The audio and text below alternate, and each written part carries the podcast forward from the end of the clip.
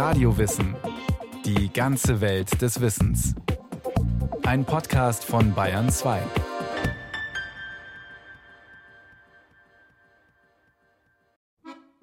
Wer in Deutschland das 90. oder sogar 100. Lebensjahr erreicht, bekommt Besuch aus dem Rathaus, meist auch einen Geschenkkorb mit Feinkost, Blumen und einer Glückwunschkarte. Wenn schon alt werden, dann zumindest mit Zuckerl und Handschlag. Rund 6600 Kilometer entfernt, in einem kleinen Dorf in Nepal, würde man die betagten Jubilare in einen Tontopf stecken. Denn was hierzulande einfach nur ein runder, trotzdem sehr besonderer Geburtstag ist, ist für die Buddhisten Pathans ein Problem. Nach ihrem Verständnis ist mit 100 Jahren eine volle Lebensspanne erschöpft. Ein kritischer Moment also, der eines Rituals bedarf. Unsere Jubilare würden in dem kleinen nepalesischen Dorf in ein großes, extra dafür hergestelltes Tongefäß steigen, das den Mutterschoß symbolisiert. Rituell wird damit eine neue Embryonalphase hergestellt. Dann wird eine Öffnung in den Topf gebrochen, die Geburtstagskinder dürfen wieder raussteigen und sind auf diese Weise wiedergeboren. Es folgen die für den Empfang von Neugeborenen üblichen Sakramente. Und so beginnt mit Hilfe einer rituellen Zeremonie das Leben der Hundertjährigen einfach nochmal von vorn.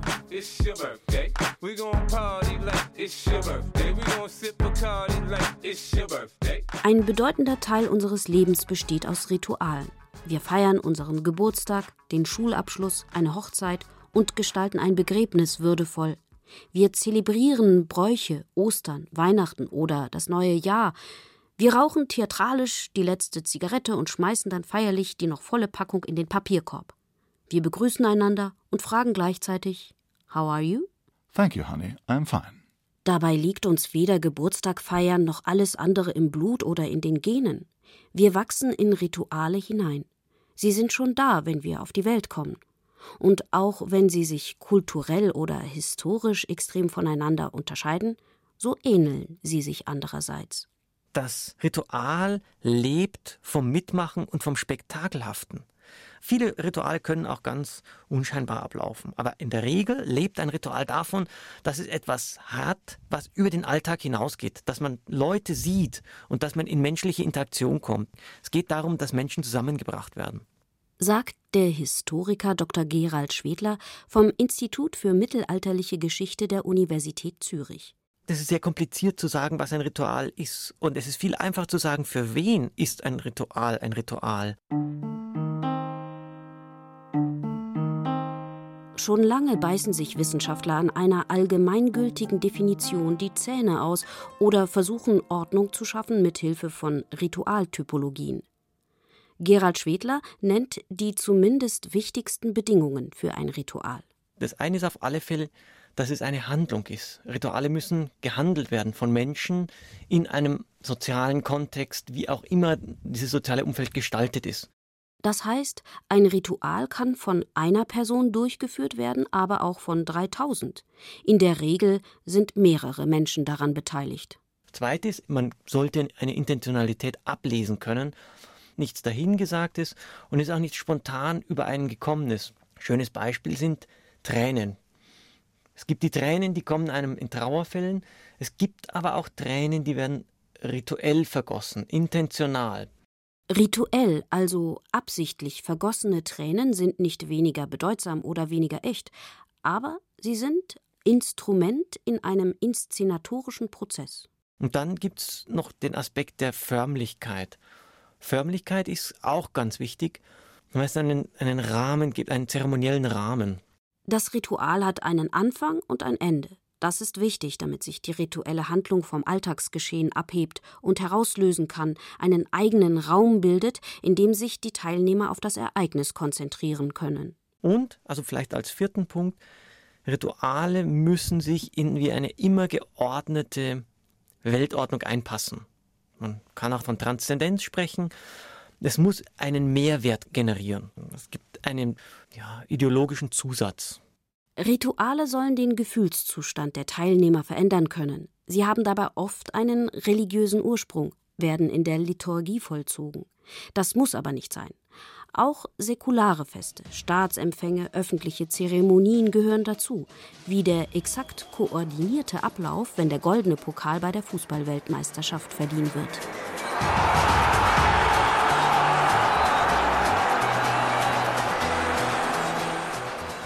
Welcher Spieler zuerst aufs Podium geht, welche Politiker auf der Tribüne stehen sollten, um den Fußballern die Hand zu schütteln, wie förmlich oder locker sie dabei die Spieler beglückwünschen oder umarmen dürfen, welche Hymnen gespielt werden, das Ritual ist perfekt geplant und erzeugt von sich aus ein Gefühl des Fließens, des Übersinnlichen, Göttlichen. Ein sehr prominenter Ritualtypus sind die Übergangsriten oder les rites de passage, wie es der französische Ethnologe Arnold van Geneppe beobachtet hat. Menschen müssen im Laufe ihres Lebens mehrmals den Übergang von einem Lebensstadium in das nächste bewältigen, also zum Beispiel vom Kindsein zum Erwachsenwerden, vom Single zum Paar, vom außerhalb der Gruppe stehen zum Eintreten und Dazugehören. Da diese Veränderungen Unsicherheit und Angst auslösen, könnten sie nicht individuell durchlebt, sondern müssten rituell und gemeinschaftlich vollzogen werden.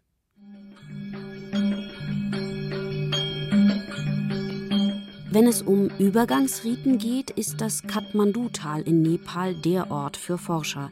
Denn die besonders prunkvollen Riten des dort lebenden Volks der Nivar scheinen die Zeit zu überdauern. Beim Ihi-Ritual werden beispielsweise Mädchen vor Beginn der Pubertät mit Göttern verheiratet. Sie sind in prachtvolle rot-goldene Saris gekleidet, sie werden geschminkt und über ihren Augenbrauen glitzern Steinchen. Beide Eltern sind stark in die Zeremonie eingebunden, deren Feierlichkeiten Tage dauern. Ziel ist es, die Mädchen in den Kreis der Erwachsenen aufzunehmen und sie vor der Witwenschaft zu bewahren. Auch wenn ihre irdischen Männer vor ihnen sterben sollten, gelten sie dann nicht als Witwen, da sie auf ewig mit Göttern verheiratet sind. Damit sind sie geschützt vor der, trotz des Verbots im Jahr 1829, vereinzelt noch immer praktizierten Witwenverbrennung im Hinduismus. Übergangsriten sind auch in der westlichen Welt schon früh entstanden. Und egal ob religiös motiviert oder politisch, im Ritual hilft die Gemeinschaft dem Einzelnen beim Übergang in die neue Lebensphase. So war es auch schon im Mittelalter bei Königskrönungen, während derer ein für heutige Ohren kurios klingender Übergangsritus stattfand. Gerald Schwedler? Bei der Königswahl ist es Usus etwa seit dem 12. Jahrhundert, dass in der Krönung dem König sein Pferd stiehlt. Das ist sogar schon festgemacht, wie, wie das irgendwie arrangiert wird. Es wird ihm gestohlen. Und das ist ein Zeichen, dass im Moment des Erreichen des höchsten Amtes, einer hohen Machtfülle, dass er noch einmal Demut zeigen kann, dass ihm das weggenommen ist, was das Wichtigste ist, nämlich sein Fortbewegungsmittel. Und ein weiteres Beispiel vielleicht noch aus der Papstkrönung, die ihm zeigen sollen, dass er, obwohl er zum höchsten Amt aufsteigt, auch wie ein ganz normaler Mensch behandelt werden soll und behandelt wird, nämlich das ist dieses Verbrennen von Werk oder Wolle. Auf einem Teller kommt der Kämmerer vor den Papst im Moment der Krönung, verbrennt dieses und sagt, sic transit gloria mundi. So vergeht der Ruhm der Welt. Das ist eben ein nicht liturgisches, aber unbedingt notwendiges Ritual, das zur Papstkrönung eingeführt wird. Und das soll eben zeigen, dass es eine liminale, sehr verletzbare Situation ist, in der gerade eigentlich die Gemeinschaft den zu Krönenden begleitet. Das Ritual als Zeichen der Demut im Moment des Sieges. Eigentlich eine sehr sympathische Angelegenheit und psychologisch wertvoll.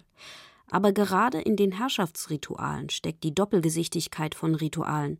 Sie werden vollzogen, um breite Akzeptanz für einen neuen Herrscher zu erreichen. Vorgeblich wird mit ihnen die Fehlbarkeit des Herrschers zelebriert, eigentlich wirken sie damit aber machtkonstituierend. Regierungen, die Kirche oder große Unternehmen und ihre Ritualmacher basteln damit an ihrer Unantastbarkeit. Eine Eigenschaft der Rituale, die sie vor allem in Deutschland auch in Verruf gebracht hat. Professor Christoph Wuhl vom Fachbereich Erziehungswissenschaften und Psychologie der Freien Universität Berlin erforscht vor allem die sozialen Aspekte von Ritualen. Er sagt, wir haben ja in Deutschland lange Zeit dem Begriff gegenüber eine gewisse Skepsis gehabt, weil er im Nationalsozialismus missbraucht wurde. Wir haben immer die kritische Seite an den Ritualen betont, die es mit Recht ja auch geben kann. Also weil wir gesehen haben, wie mit Nationalsozialismus Rituale benutzt werden, um Menschen zu unterdrücken, sie gleichzuschalten und ähnliches. Aber was wir sehen müssen, ist, dass Rituale konstitutiv für gemeinschaftliches Leben sind. Spontan sieht man da den Pomp der Nazi-Aufmärsche an sich vorbeiziehen. Aber es genügten schon kleine Rituale, mit denen die NSDAP selbst im privatesten Alltag ihre Macht ausüben konnte. Man denke an den Hitlergruß. Mit dem Salutieren bezeugte man Treue zum Regime und im Speziellen zum Führer. Gleichzeitig konnten damit Widersacher ausfindig gemacht werden. Das Ritual diente der Gleichschaltung genauso wie der inneren Zersetzung. Denn wer trotz oppositioneller Haltung salutierte, erlebte automatisch eine Spaltung der Persönlichkeit. Wer sich dem Ritual entzog, wurde sichtbar.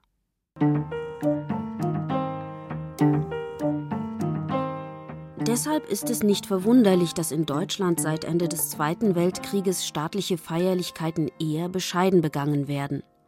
Beispielsweise gibt es für den 3. Oktober, den Tag der deutschen Einheit, kein gemeinsames Ritual, an dem sich ein Großteil der Bevölkerung aktiv beteiligt. Und auch politische Amtseinführungen sind im Vergleich zum Land der großen Gesten, den USA, nüchtern. I, Barack Hussein Obama, I, do solemnly swear. I, Barack Hussein Obama, do solemnly swear. That I will execute the office of President to the United States faithfully. That I will execute the faithfully the, pres the office of President of the, the United, States. United States faithfully. Die Inauguration, also die feierliche Einführung von US-Präsident Barack Obama am 20. Januar 2009, verfolgten weltweit Millionen Menschen im TV. Allein in den USA zählten die Sender rund 38 Millionen Zuschauer, zwei Millionen waren trotz klirrender Kälte live vor Ort. Man kann darüber streiten, ob dieser politische Event transzendenten Charakter hat. Er ist zumindest gespickt mit religiösen Anleihen. Das Sprechen von Formeln wie des Amtseids, Gebete, der Auftritt von Soul-Legende Aretha Franklin, die die Hymne My Country Tis of Thee singt.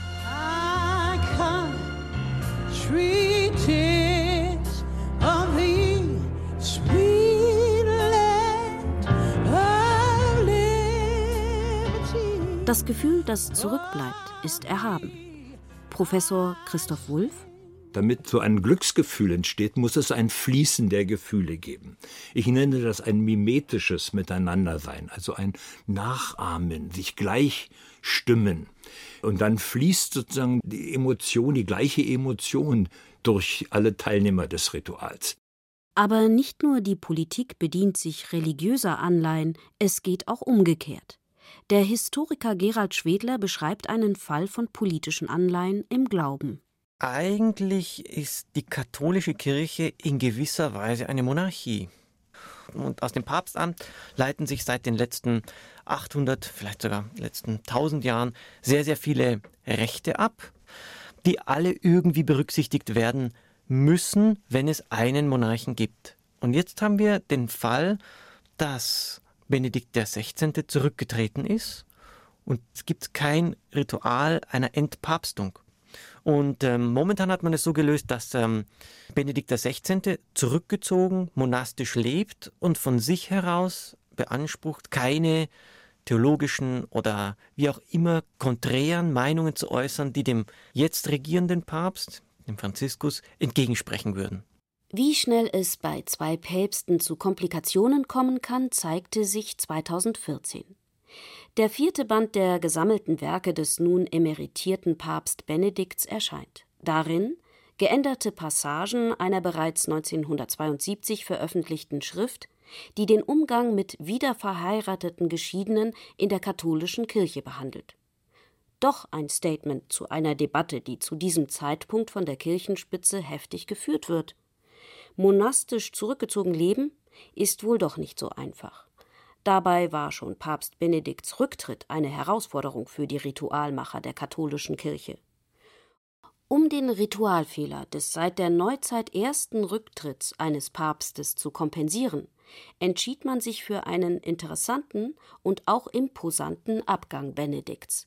Knapp drei Stunden vor dem Ende seines Pontifikats wurde er in einem weißen Hubschrauber vom Vatikan per Luftlinie in das nur wenige Minuten entfernte Castel Gandolfo geflogen. Wir wissen jetzt nicht ganz genau, äh, auf welcher Höhe sich der Hubschrauber mit dem hohen Passagier befindet. Aber er ist jetzt in direkter Linie auf dem Weg nach Castel Gandolfo. Es kann sich ja in der Tat nur noch um ganz wenige Minuten handeln. Nur zum Vergleich. Zieht eine neue Präsidentenfamilie ins Weiße Haus ein, wird die alte ebenfalls mit einem Hubschrauber ausgeflogen.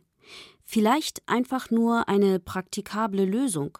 Das Entschwinden über den Luftweg ist dennoch ein Bild mit Symbolkraft, das sich einprägt. Dabei können Rituale immer wieder der jeweiligen Situation gemäß angepasst und dadurch verändert werden.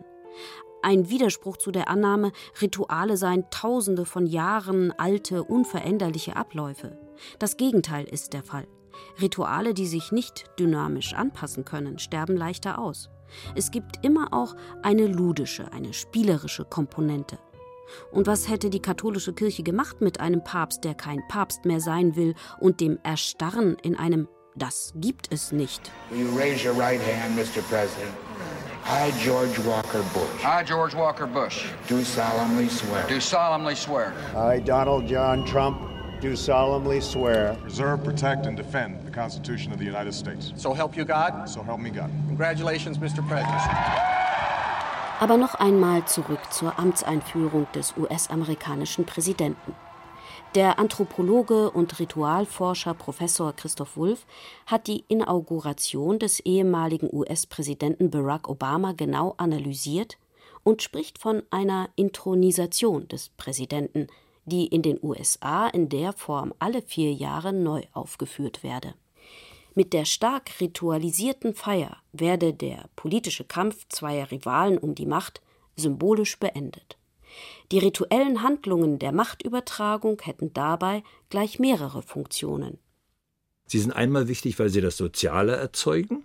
Sie sind aber auch wichtig, weil sie Inszenierungen und Aufführungen des Körpers sind. Es ist nicht nur reine Sprache, sondern man macht etwas zusammen. Und das erzeugt natürlich eine Intensität, äh, die man mit der Sprache nicht immer erreicht. Rituale dienen auch dazu, Gewalt etwa in Gemeinschaften zu kanalisieren, werden die Spannungen, die Konflikte, die da sind, erstmal in den Hintergrund gedrängt. Und wenn dann das Ritual nicht mehr greift, das ist ja eine berühmte Ritualtheorie, dann gibt es, brechen auch Gewaltphänomene auf, dann werden Dünnböcke gefunden, auf die die Gewalt der Gemeinschaft projiziert wird und die dann als schuldig gelten. Also Rituale sind wichtig auch, um Konflikte aus nicht auszuleben, aber zu gestalten. Generell haben Rituale im politischen Aufeinandertreffen von Ländern eine deeskalierende Funktion. Nicht ohne Grund löst das Händeschütteln zweier Staatsoberhäupter ein Blitzlichtgewitter aus. Nicht ohne Grund setzt man sich an einen runden Tisch, um Konflikte erst einmal zu besprechen. Und so kann bei der Amtseinführung des Präsidenten der Verlierer durch den würdigen Ablauf sein Gesicht wahren, der Sieger seine Demut zeigen, indem er sein Schicksal in Gottes Hand legt, und das Volk das kann sich als Sweet Land of Liberty fühlen.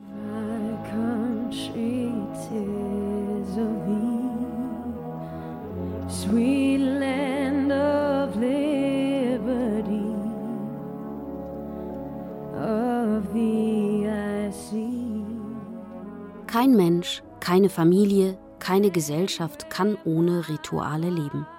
Sie erzeugen soziale Handlungen, Gemeinschaft, Sicherheit. Sie sind Anker in unserem Alltag. Man wächst in sie hinein, man kann neue erschaffen und alte fallen lassen.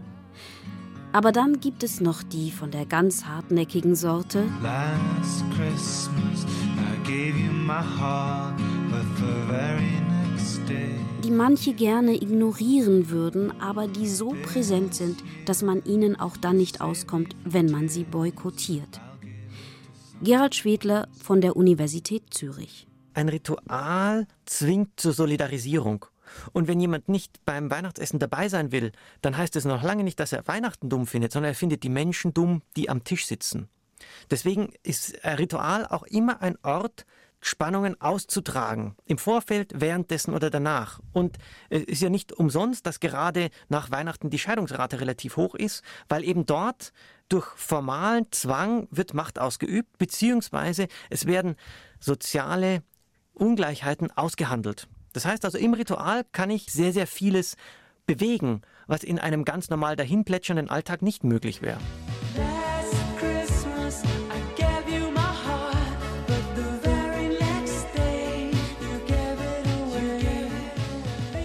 Sollte man Weihnachten also als Chance sehen, etwas verändern zu können? Als das Musikvideo zu Last Christmas von der Gruppe Wham im Jahr 1984 veröffentlicht wurde, war die Aufregung groß. Statt sich bei den Eltern um den heimischen Gänsebraten zu scharen, feierten darin junge Leute gemeinsam auf einer verschneiten Berghütte auf eine für die damalige Zeit hedonistisch anmutende Weise Weihnachten und Silvester vor 20 Jahren noch ein Skandal. Hat sich doch einiges verändert seitdem, oder?